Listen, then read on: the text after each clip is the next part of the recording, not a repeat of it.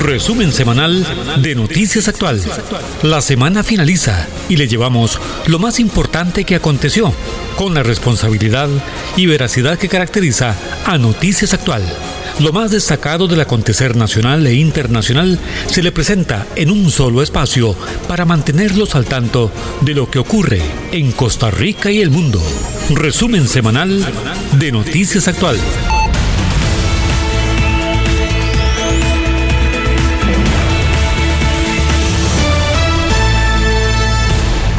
Gracias, muy pero muy buenos días, feliz sábado. Hoy es sábado 31 de julio, último día del mes, que por cierto el mes de julio con el mes de agosto se pegan con, como meses de 31 días. Son los únicos dos meses que tienen 31 días y van seguidos. Luego siguen alternados, eh, un mes con 30 días, el otro con 31 y bueno, eh, febrero, ¿verdad? Que por supuesto no tiene 30 días y cada cuatro años tiene 29 días y el resto tiene 28 días. En este 31 de julio, hoy eh, tenemos una variedad de temas para ustedes y que han sido noticias durante esta semana que termina. Iniciamos eh, con el anuncio del cierre de 21 centros de atención en salud cerrados a raíz de eh, el embate de la naturaleza que hemos tenido en las últimas semanas, que ha afectado sobre todo la provincia de Limón, así como el cantón de Zarapiquí, la zona norte, por su supuesto que Turrialba.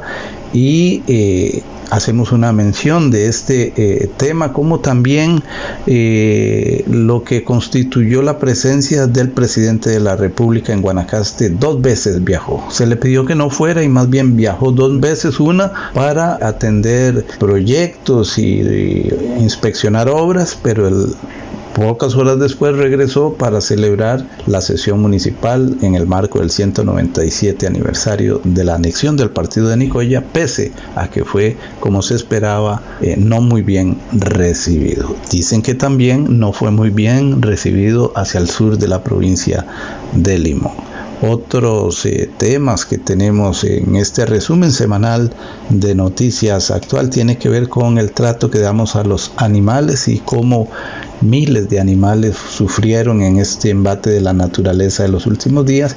Y bueno la exhortación eh, de las instituciones para que si tienen animales cuídenlos. Vamos a dejarles con el detalle. Uriel Dávila Ordeñana ya está listo. Uriel es eh, nuestro gerente técnico, es el encargado de la parte digital y también de la locución del resumen semanal de Noticias Actual.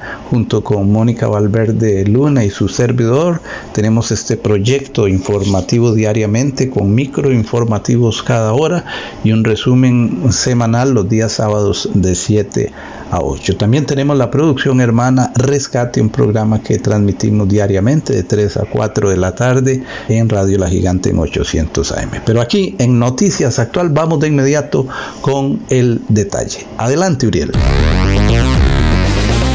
Gracias Bernie, gracias amigos y amigas, bienvenidos, bienvenidas al acostumbrado resumen semanal de Noticias Actual, los sábados a partir de las 7 de la mañana por Radio Actual 107.1, la FM de Costa Rica. Esta semana abarcando del lunes 26 al viernes 30 de julio. Para sugerencias y reportes, nuestro número telefónico de redacción a su disposición es el 8831-6570. 8831-6570 de Noticias Actual. En la sección a fondo, escuche en esta edición cómo se están organizando los sindicatos de cara a una nueva movilización masiva, como parte de las reacciones frente a las decisiones de gobierno ofrecemos una entrevista con Olman Chinchilla de la Central de Movimiento de Trabajadores Costarricenses, CMTC. En nuestra voz editorial emitimos opinión respecto al trato que debemos dar a los animales, especialmente en periodos de emergencia por embates de la naturaleza. En la sección Impulso Digital, espacio para apoyar a las pymes y MIPYMES de Costa Rica, conoceremos la herramienta gratuita Chequeo Digital para que usted evalúe su negocio. Por supuesto, las notas más destacadas de Costa Rica y el mundo en la presente edición del resumen semanal de Noticias Actual. Cada sábado al ser las 7 de la mañana, le presentamos el resumen semanal de Noticias Actual con lo que destacó en la semana que finaliza. Gracias por su sintonía. 107.1 de Radio Actual, la FM de Costa Rica.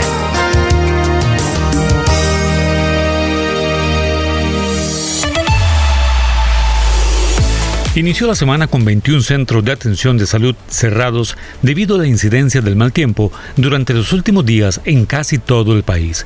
Muchos de estos sitios resultaron inundados o las zonas de acceso se volvieron intransitables por el desbordamiento de ríos o daños en las carreteras a raíz de deslizamientos o áreas anegadas. Prácticamente todos estos centros de atención se ubican en el Caribe, tanto en el cantón de Turrialba como en Limón se informó que la onda tropical número 17 provocó precipitaciones extremas al punto que se consideró el mes de julio como el periodo en que más lluvia se ha generado en lo que va del año. Conforme avanzó la semana y producto de la evaluación de daños tras el embate natural, se conoció cómo otras zonas del país, principalmente en la zona norte, también vivieron días dramáticos producto de mal tiempo. Guatuso fue inundado en casi todo su centro, una situación similar a la ocurrida en Turrialba, donde desde el miércoles antepasado fue inundado el sector comercial tras el desbordamiento del río Colorado. El día martes, el presidente de la República viajó a varias de las localidades afectadas a fin de tomar decisiones. Producto de ello, fueron declarados 13 cantones de emergencia a fin de facilitar la consecución de recursos para mitigar los daños y atender a los damnificados. En la sección a fondo, escuche en esta edición cómo se están organizando los sindicatos de cara a una nueva movilización masiva, como parte de las reacciones frente a las decisiones de gobierno. Ofrecemos una entrevista con Olman Chinchilla de la Central de Movimiento de Trabajadores Costarricenses, CMTC. También el presidente Carlos Alvarado estuvo por segunda vez en los últimos días en la provincia de Guanacaste el día lunes, retornó con ocasión de la celebración del 197 aniversario de la anexión del partido de Nicoya a Costa Rica. Tal y como se esperaba, fue abucheado previo al desarrollo de la sesión municipal de Nicoya. Días antes, un grupo de guanacastecos le enviaron una carta en la que le pedían respetuosamente que no viajara a La Pampa, dado que no sería bien recibido principalmente a raíz del comportamiento que tuvo el mandatario un año antes cuando emitió su discurso de cara a la conmemoración de la anexión. La situación no pasó a más. No obstante, alrededor de la actividad pública hubo presencia de un importante contingente de oficiales de seguridad y vehículos a fin de prever una respuesta en caso de que el comportamiento civil tuviera avisos de violencia. En nuestra voz editorial emitimos opinión respecto al trato que debemos dar a los animales, especialmente en periodos de emergencia por embates de la naturaleza. También desde el día lunes, el Ministerio de Educación Pública anunció que suspendía las clases presenciales en aquellos centros de educación que estuvieran bajo alerta roja a raíz de las deplorables condiciones del tiempo esto con el fin de proteger tanto a la población estudiantil como a docentes y administrativos. Hubo 88 centros de enseñanza afectados por las lluvias, de ellos 39 en el cantón de Turrialba, 13 en el cantón de Limón, 3 en Jiménez, 8 en Matina, 6 en San Carlos y 6 en Zarapiquí.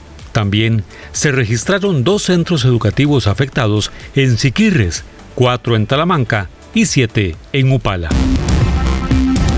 En la sección Impulso Digital, espacio para apoyar a las pymes y MIPYMES de Costa Rica, conoceremos la herramienta gratuita Chequeo Digital para que usted evalúe su negocio.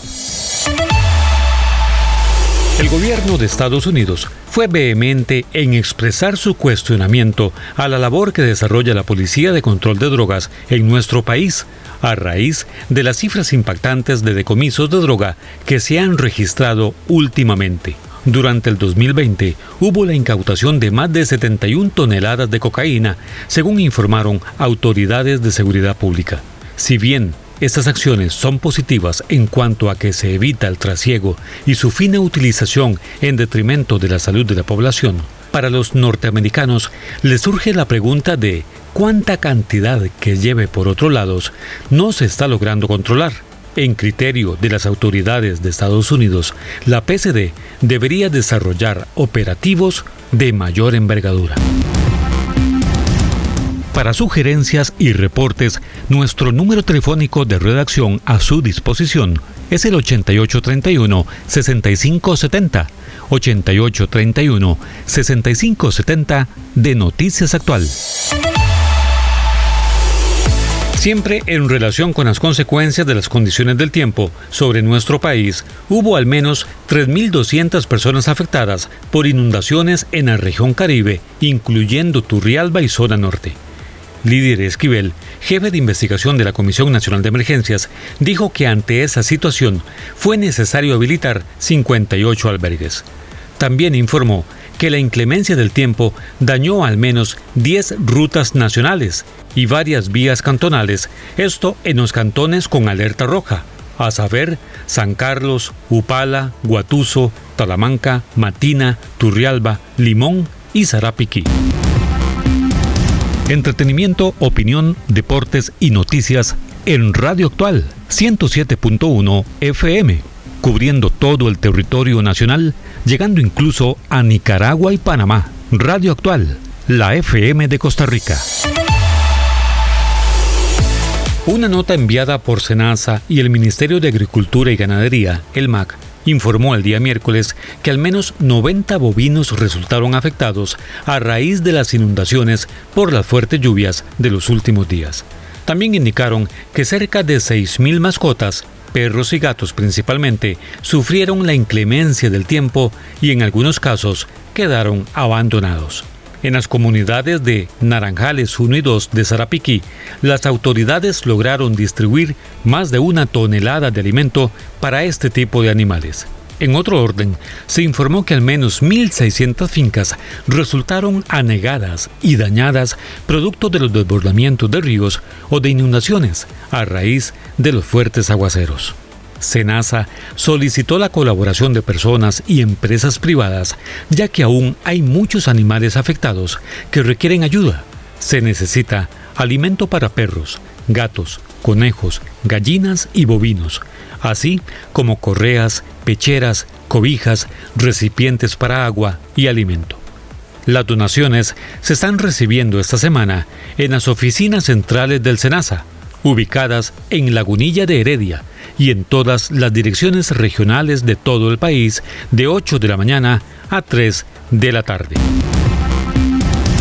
En la sección a fondo, escuche en esta edición cómo se están organizando los sindicatos de cara a una nueva movilización masiva, como parte de las reacciones frente a las decisiones de gobierno. Ofrecemos una entrevista con Olman Chinchilla de la Central de Movimiento de Trabajadores Costarricenses, CMTC. También el día miércoles, el presidente de la República informó que a partir de esa fecha, toda persona mayor de 20 años, con o sin factores de riesgo a contraer COVID-19, podrá vacunarse en todo aquel centro de vacunación del país que cuente con existencias. El anuncio lo hizo durante la visita que realizó al área de vacunación instalada en un sector de la Universidad Internacional de las Américas, UIA, contiguo al Hospital Calderón Guardia, donde hubo coordinación con personal de dicho nosocomio para aplicar 18.000 dosis en tres semanas a la población. En nuestra voz editorial emitimos opinión respecto al trato que debemos dar a los animales, especialmente en periodos de emergencia por embates de la naturaleza. Las autoridades anunciaron también el día miércoles que se prolongaría al menos por una semana más la condición de alerta naranja para todos los cantones del país, sea 82, debido a que, si bien la tasa de contagio del COVID-19 bajó un poco, los valores aún están bastante altos. La semana epidemiológica última arrojó un total de 8.684 casos nuevos y el día martes de esta semana que concluye hubo 368 pacientes en unidades de cuidados intensivos cuando la capacidad hospitalaria en esos salones es de 359. También en esta semana se reportaron 856 pacientes COVID internados en los diversos salones con que cuenta el Sistema Hospitalario Nacional. Las autoridades de salud sustentaron la decisión de extender la alerta naranja y, por tanto, las restricciones que esta contempla, dado que zonas como la región Brunca y Chorotega, por cierto, lugares con playas y diversos sitios de atracción turística, es donde se muestra el mayor número de contagios.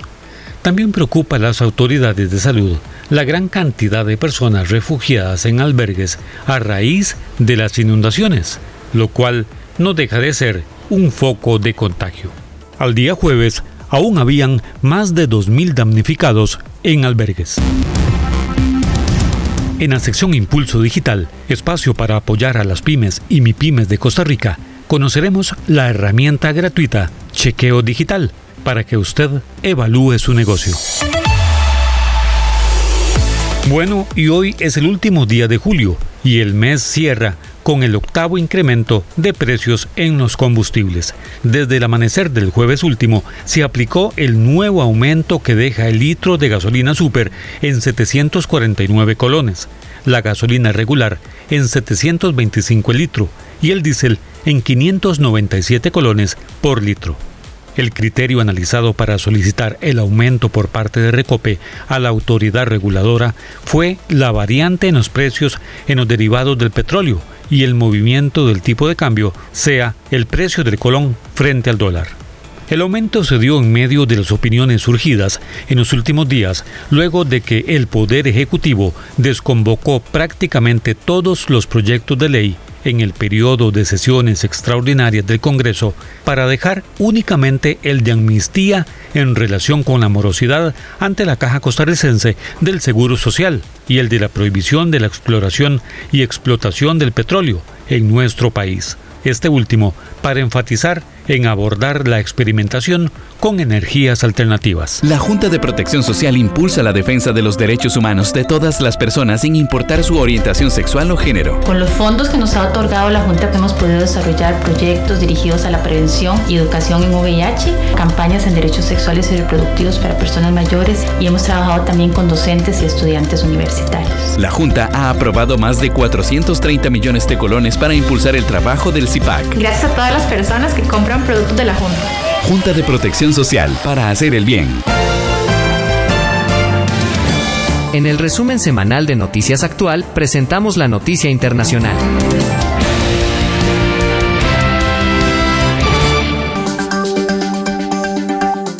Información internacional cortesía de CNN. La economía de Estados Unidos se expandió en el segundo trimestre a un ritmo más lento de lo esperado, aunque fue el crecimiento más rápido desde el otoño pasado.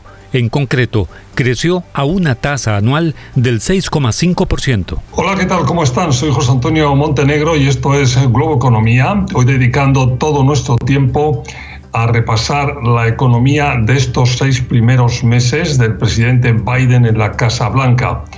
La economía estadounidense creció un 6,4% el primer trimestre de 2021 y algo similar habrá hecho este segundo que acaba de terminar, del que aún no tenemos números, no tenemos cifras. Los primeros seis meses eh, de Biden en la Casa Blanca han supuesto una fuerte mejora del crecimiento económico del país, impulsado fundamentalmente por dos factores. El éxito de la campaña de vacunación contra el COVID-19 y el plan de estímulo.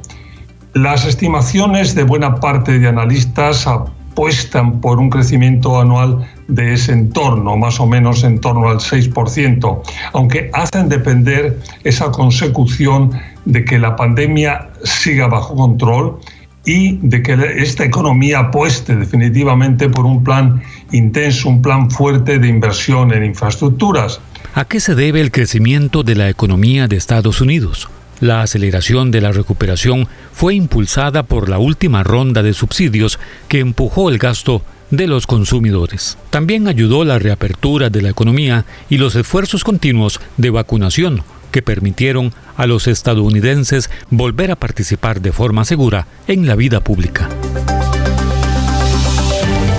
La Junta de Protección Social apoya a hospitales públicos con la compra de equipo médico e infraestructura. Como auxiliar de enfermería he visto las maravillas que nos da la salud pública y como paciente he sentido la calidez y la calidad en la atención. En los últimos tres años, la Junta ha donado más de 6 mil millones de colones en compra de equipo para manejo del cáncer, mamógrafos, ultrasonidos, entre otros. Invito a todas las personas a comprar lotería para beneficio de la salud pública.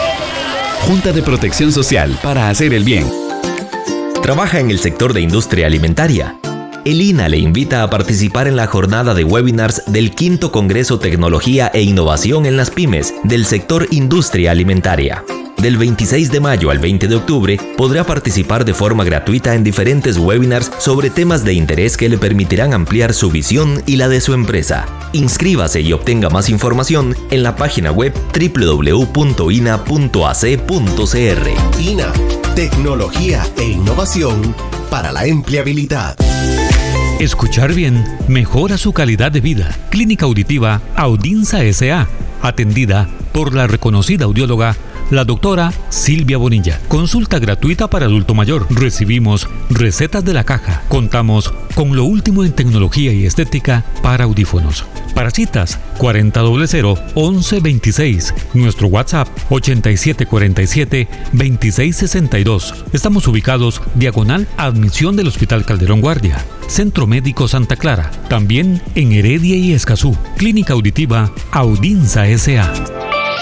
Es urgente que ahorremos agua. Mientras nos enjabonamos de las manos y lavamos los platos, cerremos la llave y al abrirla reduzcamos la presión del agua. Revisemos que no existan fugas en el servicio sanitario. Reguemos las plantas de noche y con un recipiente pequeño. Al lavar, aprovechemos el agua con una tanda completa de ropa.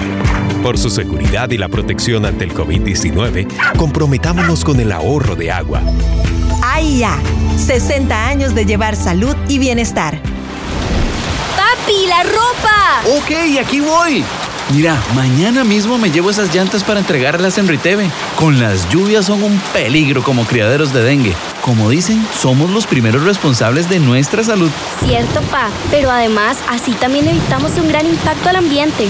Voy a preguntarle a los vecinos por si tienen alguna que mandar. Campaña de recolección permanente de llantas. Un mensaje del MINAE en alianza con Funde Llantas, Riteve, Ministerio de Salud, Coins, Cemex y Cefía. Con el trabajo de la Junta de Protección Social se promueve la calidad de vida de personas con discapacidad. Con el aporte de la Junta, la Asociación Taller Protegido brinda talleres de electroescritura, artes industriales y habilidades para la vida diaria. En los últimos tres años, la Junta ha destinado más de 5 mil millones de colones a organizaciones que brindan atención integral a personas con discapacidad. Podemos brindar independencia y autonomía a las personas con discapacidad, mejorando su calidad de vida. Gracias por comprar productos de la Junta. Junta de Protección Social para hacer el bien. Cada sábado al ser las 7 de la mañana, le presentamos el resumen semanal de Noticias Actual con lo que destacó en la semana que finaliza. Gracias por su sintonía. 107.1 de Radio Actual, la FM de Costa Rica.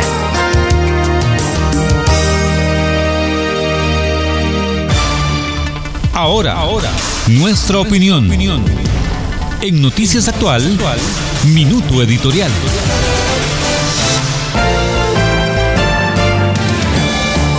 Gracias. En nuestra voz editorial queremos ejercer eh, presión y si no, pues ser solidarios con los esfuerzos que se hacen. Hay inclusive ya toda una ley que protege a los animales, a las mascotas sobre todo. En esta emergencia por fuertes lluvias y consecuentes inundaciones, al menos 6.000 animales, tanto de producción como mascotas, se vieron afectados por el embate de la naturaleza en nuestro país. También en los últimos días, SENASA, que es la entidad que se especializa en la protección animal en nuestro país, ha hecho un llamado para que las familias cuenten con un plan de emergencia en caso de que se requiera para poder proteger a los animalitos. Repito, estamos hablando desde mascotas, sobre todo en comunidades citadinas, como animales de producción, muchos de ellos en área rural. Se han visto cuadros dantescos de muerte de estos animalitos que en la emergencia la familia opta por salvar, por supuesto, a los niños, a los ancianos, y se olvidan de estos animales y en algunos casos han quedado amarrados, amarrados y en un sitio que luego se inundó. Lo que se ha encontrado son los restos de ese animal ahogado y amarrado. Hay eh, una situación dramática que viven los eh, animales. Nuestros hermanos menores, decía el expresidente, o dice el expresidente Luis Guillermo Solís, quien impulsó, por cierto, una ley al efecto de protección animal. Queremos hacer hincapié en que si optamos por hacernos de una mascota es para cuidarla. Y si no, mejor no hacerse de ella en ese plan de atención a los animalitos, pues se debe mínimo en el caso de los perros mantener sus correas en un sitio adecuado, mantener alimentos para que por lo menos durante una semana haya provisión en caso de emergencia, como también contar, visualizar, ubicar sitios seguros en caso de que haya que hacer una movilización de emergencia por inundaciones u otras eh, situaciones de riesgo ante estos eh, casos de la naturaleza. Ese es el llamado que queremos hacer, porque todavía hay una creencia de que el animal simplemente está ahí y disfrutamos de ellos cuando los vemos contentos, pero cuando están enfermos o cuando tienen la necesidad de que les demos espacio para el recreo, para el solaz, parece mentira, pero sobre todo en las ciudades las mascotas requieren salir a caminar, hay parques especializados para mascotas en la ciudad y en el campo hay mucho campo para que ellos también puedan tener su tiempo de recreo y si bueno si es un animal tipo un perro que en las noches se ubica en algún sitio pues para generar seguridad pues se hace pero a sabiendas de que al día siguiente a ese perro hay que alimentarlo, hay que bañarlo, hay que curarlo si tiene algún problema y hay que permitirle también su tiempo de esparcimiento. Este es el ruego, esta es eh, la presión solidaria que queremos hacer hoy con eh, las organizaciones y personas que creen en el animal como un ser vivo, que siente como un ser vivo que nos regala cariño, como un ser vivo que nos da protección y bueno, y en el caso de los animales de producción, como seres que pues a la postre nos van a generar alguna ganancia.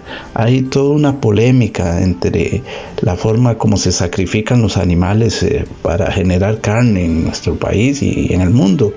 Hay criterios en el sentido de que hay eh, formas de, sacrificarlos eh, muy dolorosas y que, pero es todo un tema no aparte, pero sí un tema para profundizar. Hoy queremos enfatizar sobre todo en este periodo de invierno.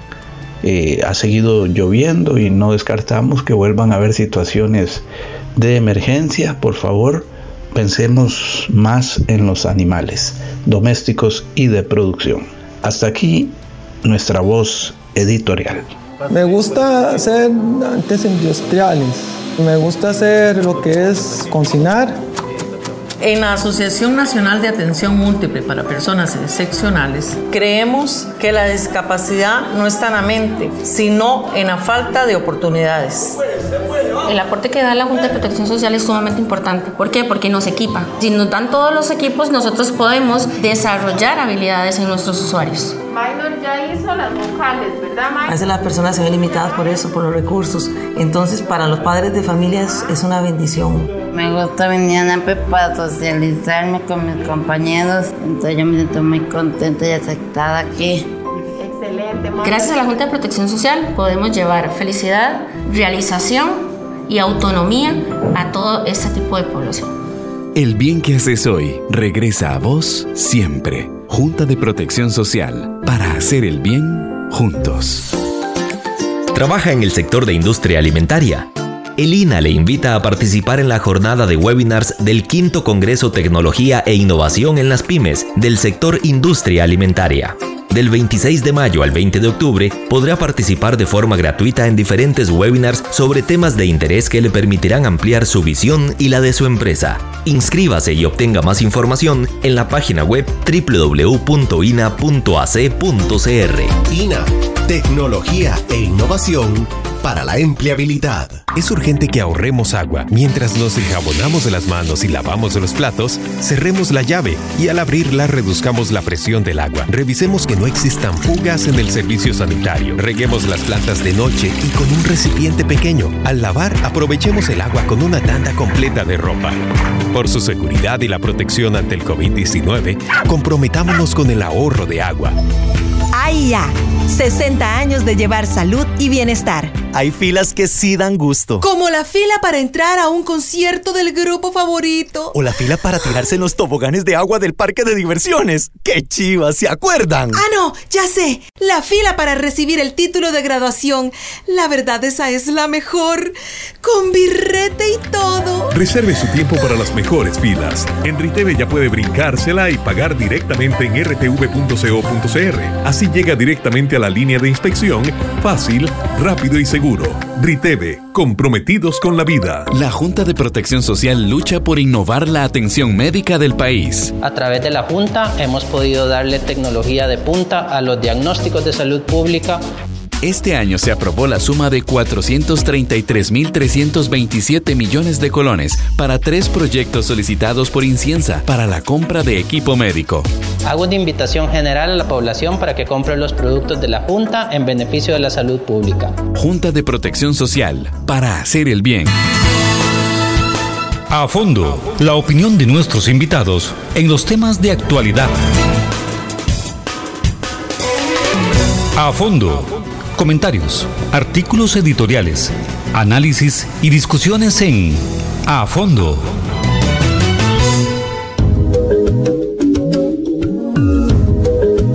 Gracias de nuevo, muy buenos días en esta sección a fondo en el marco del resumen semanal de Noticias Actual. Hoy vamos a tratar un evento importante de, cara a la defensa del derecho de los trabajadores. Encuentro Nacional por la Defensa del Estado Social de Derecho que está promoviendo y organizando eh, el movimiento sindical y social. Ellos firmen la lucha, están con este evento que de cara al martes 3 de agosto se va a realizar en el Centro Internacional de Convenciones eh, nos traen una propuesta interesante. Y por ello hemos buscado por esto y por otros detalles a Olman Chinchilla que representa la CMTC, adscrito a todo este movimiento. Y eh, Olman, quisiéramos aprovechar eh, que usted nos comente cómo se están organizando para este evento, pero también ya yo quisiera mm, que usted como conocedor de la faena sindical de defensa de los derechos de los trabajadores nos haga un comentario de cómo visualiza todo lo que está ocurriendo en el país. Hace unos meses conversamos de cara a proyectos que se estaban impulsando, ley de empleo público, eh, este préstamo con el Fondo Monetario Internacional y bueno, ya prácticamente esto es una realidad inclusive la ley de empleo público está a punto de conocerse, está ahí con la espera del criterio de los magistrados, que quizás en cuestión de horas pues tengamos también ahí opinión. Pero bueno, primero eh, empecemos con la organización de este encuentro nacional por la defensa del Estado de Derecho. Buenos días, Olman. Sí, muy buenos días, este Bernie, muchísimas gracias este, por el espacio. Sí, este, efectivamente, nosotros como CMTC somos parte, parte del movimiento sindical este, y social Firmes en Lucha. Eh, que incluso empezamos con la huelga del 2018, recuerda, con el combo fiscal. aquella huelga eh, larguísima. Sí, la del combo fiscal, ¿verdad? Este, bueno, desde ahí está, nació este, este movimiento unitario y bueno, y ahí estamos, este, este, digámosle, tratando de consolidarnos, pues, consolidarnos porque precisamente la huelga, la huelga del 2018 fue, fue un golpe pues este, muy duro para la clase trabajadora y para el movimiento sindical y social. Eh, y quedó pues, quedamos, este, así, este, quedamos este, muy debilitados de, de, ese proceso que fue muy largo y muy... Y muy este, Más de 70 días de huelga. Sí, claro, hay, hubo organizaciones que incluso duraron hasta tres meses en huelga. Este, pero bueno, este, fue una huelga que por lo menos decimos nosotros está bien, no, no se logró el objetivo que en aquel momento se planteó, pero este sí, pues dejó cosas buenas también, cosas buenas, ¿verdad? Que entonces, este, bueno, ahora este encuentro que estamos convocando es precisamente porque ya tenemos que, hemos, hemos hablado entre el movimiento sindical y social de la preocupación que hemos venido enfrentando con la agenda, la agenda que viene desarrollando el gobierno de la República a través de, del Poder Ejecutivo, este, en la cabeza del presidente de la República, eh, Carlos Alvarado, este, precisamente en componenda con los partidos políticos tradicionales, Liberación, La Unidad, el PAC, este, y hasta este, algunos diputados y diputadas de, de, de, cristianos, ¿verdad? De Nueva República y de, Restauración Nacional. Eh, se han puesto de acuerdo y pues este, para pasar una gran cantidad de proyectos y, de proyectos que, lógicamente pues este eh, de aprobarse pues traerían este graves consecuencias para no solamente para la clase trabajadora sino también para el país en general verdad este y estamos hablando de que queremos consolidarnos por eso estamos convocando este encuentro el 3 de agosto en el Centro de Convenciones de la ANDE en San Antonio de Belén, eh, de 8 a 12 de la, del mediodía, precisamente para este, ver si podemos consolidar este, un frente de lucha nacional unitario que no solamente eh, tenga en las filas el movimiento sindical, sino también otros actores sociales. ¿Como cuáles? Como por ejemplo el sector comunal que estamos coordinando con el presidente de CONADECO, de la Confederación de, Desarrollo Comunal, eh, don Daniel Quesada Daniel Quesada, que es el presidente. Estamos coordinando también, eh, dijimos que era muy importante tener en las filas de este Frente de Lucha Nacional eh, organizaciones de pequeños y medianos productores, pero que sean bien representativas y, ya estamos coordinando con algunas organizaciones muy importantes, por ejemplo, UPIAP, este, UPA Nacional este, y otros, otras organizaciones, este, UPRAZón de San Carlos, este, de Cartago, Jazz, organizaciones de pequeños y medianos productores muy importantes que representan muchos trabajadores. Pero también este, estamos hablando de que ese día tener este, también presentes ahí al sector cooperativo. Son sectores importantes que nosotros creemos que, que de aprobarse en estos de, que tienen que ver con estos proyectos, que, se, que si se aprueban estos proyectos traería muchas consecuencias a todos los afiliados y a los representados de ellos. Entonces, este, esa es la idea. La idea ¿Qué, es... ¿Qué se espera? Perdón, estamos conversando con Olma en Chinchilla de la CMTC y bueno, y parte del grupo que organiza este encuentro nacional para empezando nomás agosto. Em, de ahí se va a elaborar una serie de propuestas, me imagino, Hay, habrá un documento. Sí, sí, vamos a hacer un pequeño análisis, digo un pequeño porque ya la gente sabe, conoce los alcances de, toda esta, de toda esta agenda de toda esta agenda del Poder Ejecutivo. Y estamos hablando de proyectos como empleo público, estamos hablando de la propuesta que hay en la Junta Directiva de la Caja Costarricense del Seguro Social para reformar las pensiones de todos los trabajadores, no solamente del sector público, sino también del sector privado, ¿verdad? Y es una reforma regresiva, ¿ah? regresiva totalmente, este, y que va en contra de la clase trabajadora, ¿verdad? Y de las familias costarricenses, porque esto viene a afectar también a las familias costarricenses. Pero también estamos hablando de la agenda, a la agenda, de la agenda eh, que negoció el Poder Ejecutivo con el Fondo Monetario Internacional. Y estamos hablando de ocho proyectos que ya están presentados en la Asamblea Legislativa por el Poder Ejecutivo y que eh, estos proyectos lo que pretenden es crear, o más bien grabar con más impuestos, pero impuestos eh, totalmente salidos de la realidad. Son impuestos grandísimos que vienen a afectar a, a las familias costarricenses, ¿verdad? Por ejemplo, un impuesto de las casas que tenemos todos nosotros. Están hablando de incrementar de un 25 a un 75% el gravamen, ¿verdad? El impuesto. O sea, eso es, un montón de plata. O ¿El impuesto territorial? el impuesto de bienes inmuebles, sí. O sea, es reformar la ley eh, eh, y, meter un impuesto que, que muchas, muchas personas, muchas familias no van a poder pagar. Porque Carlos Alvarado, en sus eh, pocas intervenciones públicas en los últimos días, la última que recuerdo, aquí en el INA, que fue a hacer una inspección por la vacunación masiva, eh, dijo, vamos a seguir fuerte, pero en este orden de impuestos, pero eh, las casas de lujo, él lo manifestó así con énfasis, no está hablando de clase media para abajo, donde tenemos que ver cómo hacemos para sobrevivir. No, no, esta agenda que el Poder Ejecutivo está desarrollando queda bien clara, bien clara de que el Poder Ejecutivo eh, los partidos tradicionales y las grandes empresas, las grandes corporaciones empresariales, porque ni siquiera son las empresas medianas ni pequeñas, ¿no? las que representan lo que hay, son, no, esas no son, son las grandes corporaciones empresariales que están representadas por este señor Garnier, que estaba, que era el ministro del sector privado. Esta agenda es este, totalmente agresiva, agresiva contra la clase trabajadora y contra el pueblo de Costa Rica.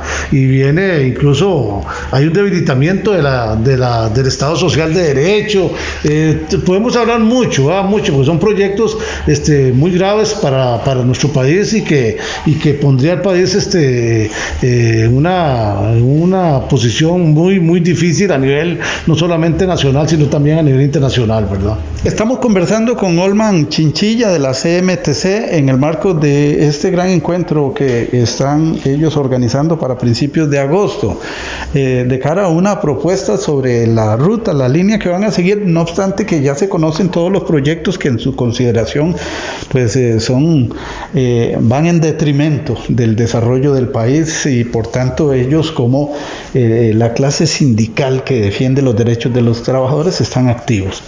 Olman, pero la verdad no sería ni el primero ni el último encuentro, ni la primera ni la última propuesta. Ahora, si a eso le agregamos, le dice usted que la huelga del 2018 dejó bastante desgastado, pero bastante afectado.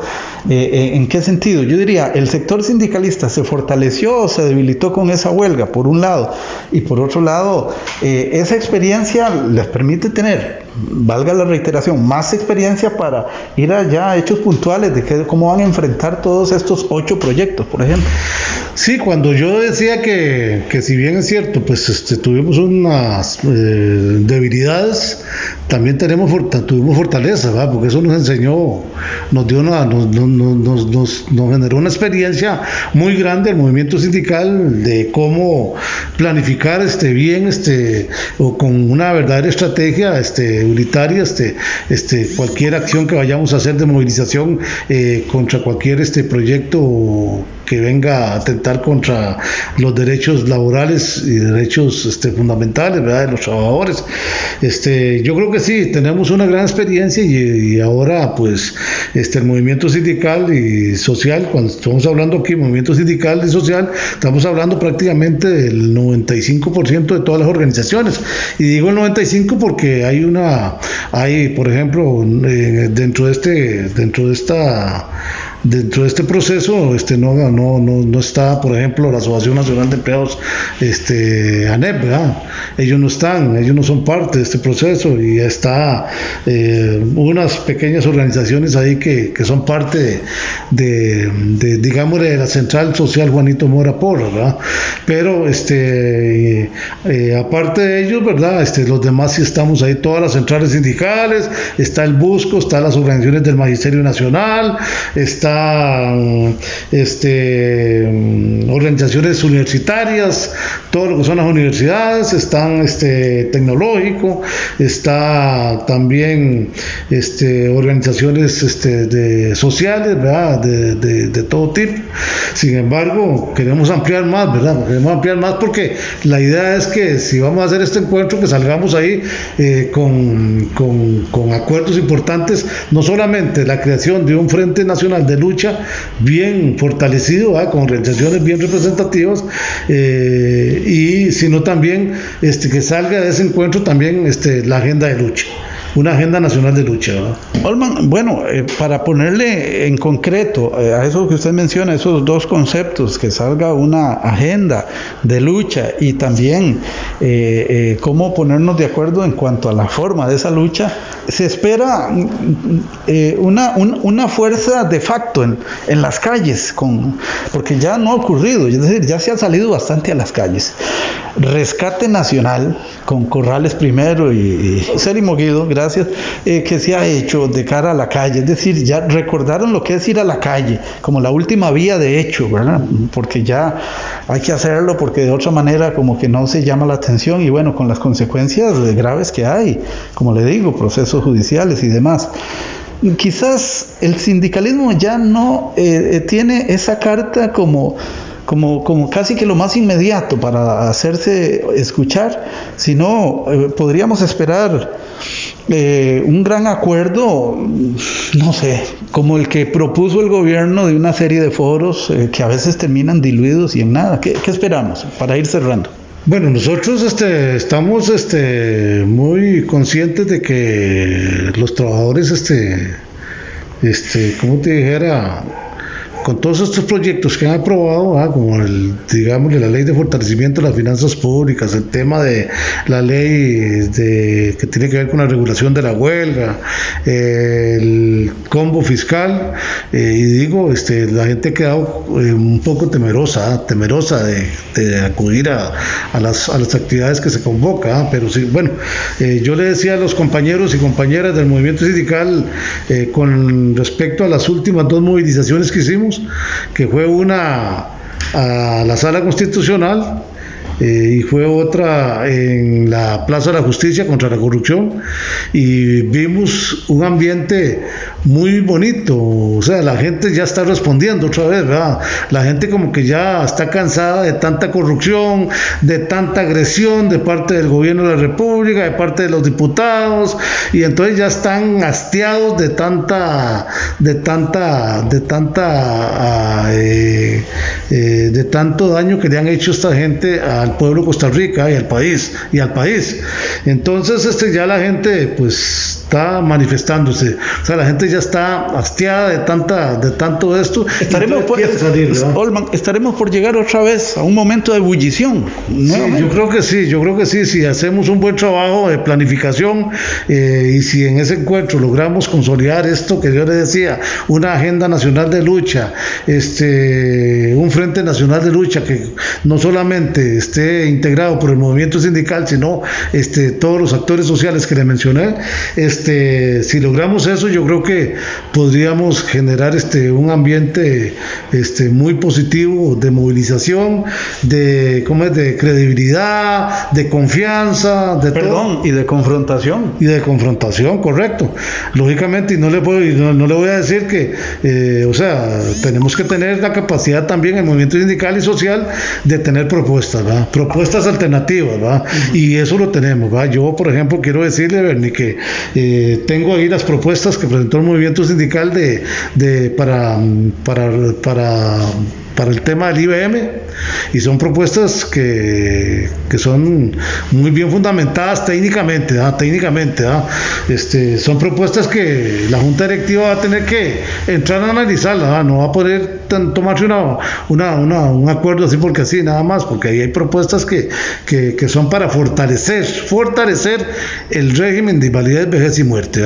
Ellos dicen que, que es que el régimen está debilitado y que no es sostenible financieramente. Bueno, nosotros nosotros con propuestas le estamos diciendo cómo se tiene que fortalecer este régimen de IBM. Lo mismo empleado público, empleado público, hoy hemos hecho un montón de propuestas, ¿verdad? De que, hemos demostrado de que ese proyecto es inconstitucional, le hemos demostrado este, un montón de cosas, ¿verdad? Entonces, eh, hemos hemos este, logrado consolidar este, o, tenido, o hemos tenido la capacidad de, de, lograr este, elaborar este, una gran cantidad de propuestas alternativas a, a, todos estos temas que el Poder Ejecutivo ha venido planteando a nivel de la Asamblea Legislativa. Bien, y ya para ir cerrando, Olman, eh, de darse esta situación de movilidad, eh, de ir a las calles y demás, estaríamos en lo más candente de la campaña política. Entonces, imaginémonos esas dos fuerzas. Por un lado, los trabajadores en las calles reclamando nuevamente, porque ya están como cobrando nuevamente esa, esa energía, esas fuerzas. Y por el otro lado, los candidatos a la presidencia, posiblemente algunos les van a aplaudir y para congraciarse y jalar algunos votos. ¿Cómo ve ese panorama? Bueno, eso está también, eso tiene que entrar dentro de la planificación y lógicamente los precandidatos este, es una de las acciones que tenemos que tomar en consideración dentro de cualquier este, agenda de lucha. Este, me parece que es importante, es importante que el movimiento en algún momento, pues tal vez dentro de esa agenda nacional de lucha, comprenda algunas acciones este, precisamente que vayan dirigidas a reuniones con, a reunirnos con los precandidatos, precisamente para ir a, hablar con ellos sobre estos temas, ¿va? sobre estos temas que, que nos parece que son temas nacionales, temas país y que este, el movimiento sindical está totalmente dispuesto a buscar este, soluciones, a buscar soluciones este, eh, de manera conjunta para, para eliminar una gran cantidad de, de problemas que tenemos en el país. ¿verdad? Tema fiscal, por ejemplo. Tema fiscal, bueno, nosotros tenemos propuestas para el tema fiscal. El tema de empleo tema de empleo que es gravísimo. Eh, también tenemos propuestas. Este, bueno, es nada más de que tiene que haber esa capacidad, esa capacidad, tiene que haber esa voluntad de las partes precisamente para buscar este. Y esa retroalimentación, ¿verdad? Así es, así es. Bien, eh, de esta manera eh, hemos conversado con Olman Chinchilla de la CMTC de cara a este encuentro que tendremos en, en el, tal vez Olman reiterar el, el encuentro que se va a celebrar en, en agosto Από το! Eh, bien, este, sí, eh, bueno, no, reiterarle la invitación y la convocatoria a todos los trabajadores y trabajadoras de este país, a las organizaciones sindicales, a las organizaciones magisteriales, al Busco, a los sectores sociales como el sector cooperativista, al sector comunal, a pequeños y medianos productores, para que asistan a este encuentro el 3 de agosto en el Centro Convenciones de la ANDE en San Antonio Belén. Va a ser de 8 de la mañana a 12 del día. Agradecerle a Olman Chinchilla eh, como secretario general de la CMTC, una de las organizaciones sindicales que está precisamente en la organización de este gran encuentro de principios de agosto y que vamos a ver qué pasa, queda la expectativa. Nosotros vamos a continuar con más aquí en el marco del resumen semanal de Noticias Actuales. Adelante. Impulso Digital CR. Noticias para las pymes. Historias de emprendedores. Capacitaciones. Desarrollo de proyectos y actualizaciones de marketing digital. Impulso Digital CR. Con Uriel Dávila. Hola, ¿qué tal emprendedores y emprendedoras de Costa Rica? Hoy en Impulso Digital CR le presentamos la nueva herramienta tecnológica y gratuita Chequeo Digital. ¿Qué tan digital es su empresa? Lo sabrá en aproximadamente 25 minutos gracias a Chequeo Digital, una herramienta gratuita para evaluarse en línea que le ayudará en su proceso de transformación tecnológica. Ingrese a chequeodigital.puravidadigital.go.cr y regístrese. Luego complete el cuestionario y hágalo de forma transparente y precisa para un mejor autodiagnóstico. Una vez finalizado, espere unos minutos para recibir un reporte completo del estado digital de su empresa, el cual incluye recomendaciones personalizadas para mejorar las habilidades tecnológicas. Es momento de iniciar el desafío de la transformación digital.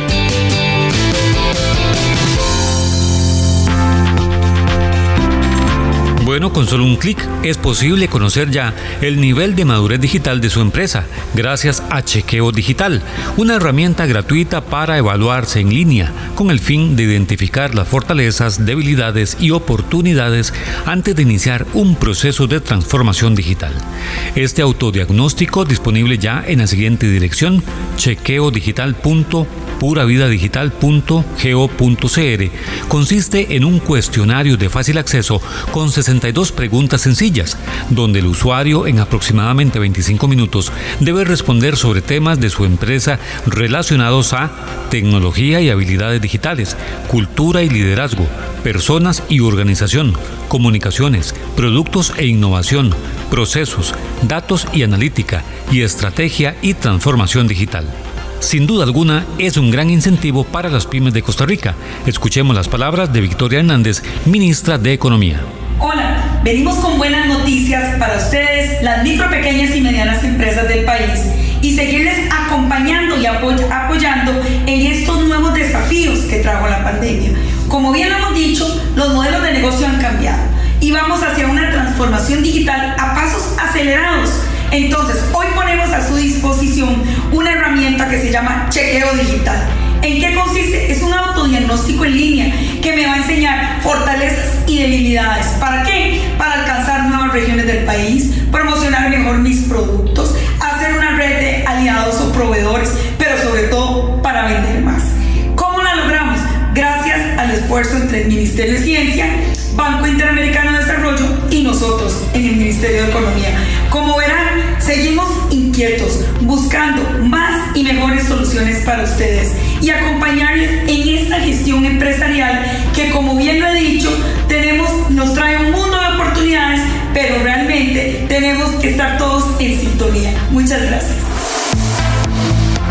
Como resultado del autodiagnóstico, el sistema determina el nivel de madurez digital de la empresa, detallando si se encuentra en estado inicial, novato, competente, avanzado o experto. Paola Vega Castillo, ministra del MISIT, expresa lo siguiente. En el cambiante mundo de los negocios, las tecnologías digitales son claves para fortalecer las empresas.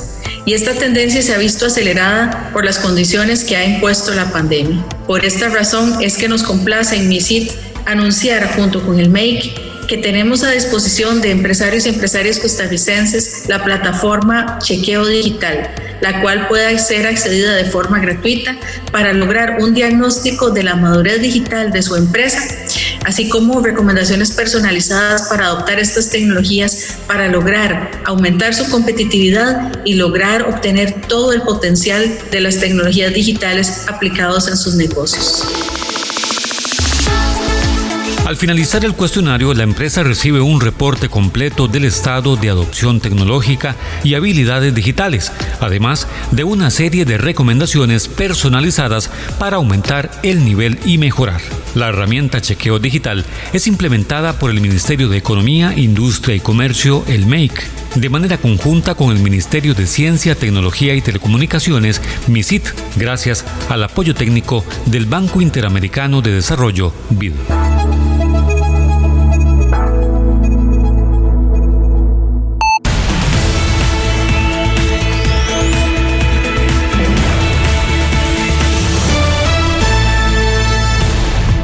Gracias, eh, de esta manera concluimos por hoy este resumen semanal de Noticias Actual. Deseamos un feliz fin de semana, que la pasen en paz, que eh, protegidos, eh, seguimos en pandemia. La exhortación de los últimos meses, de los últimos días también, igual no hay que bajar la guardia, la curva de contagio se evidenció cierta baja, pero hay otros valores que siguen muy en alta y por ello debemos cuidarnos y cuidar a los demás. Mañana domingo empieza el mes eh, de agosto, tenemos un fin de semana largo, no hay romería a la Basílica de Cartago como se anunció desde hace semanas, sin embargo pues hay tiempo tanto para eh, quienes están libres que puedan disfrutar de tiempos de solaz y también de meditación espiritual que eso debe estar en cada cristiano cada día. Eh, así es que les auguramos lo mejor en este fin de semana y la semana que viene. Eh, ya estamos trabajando en el nuevo resumen de la próxima semana. Soy Bernie Vázquez, buenos días. Resumen semanal de Noticias Actual.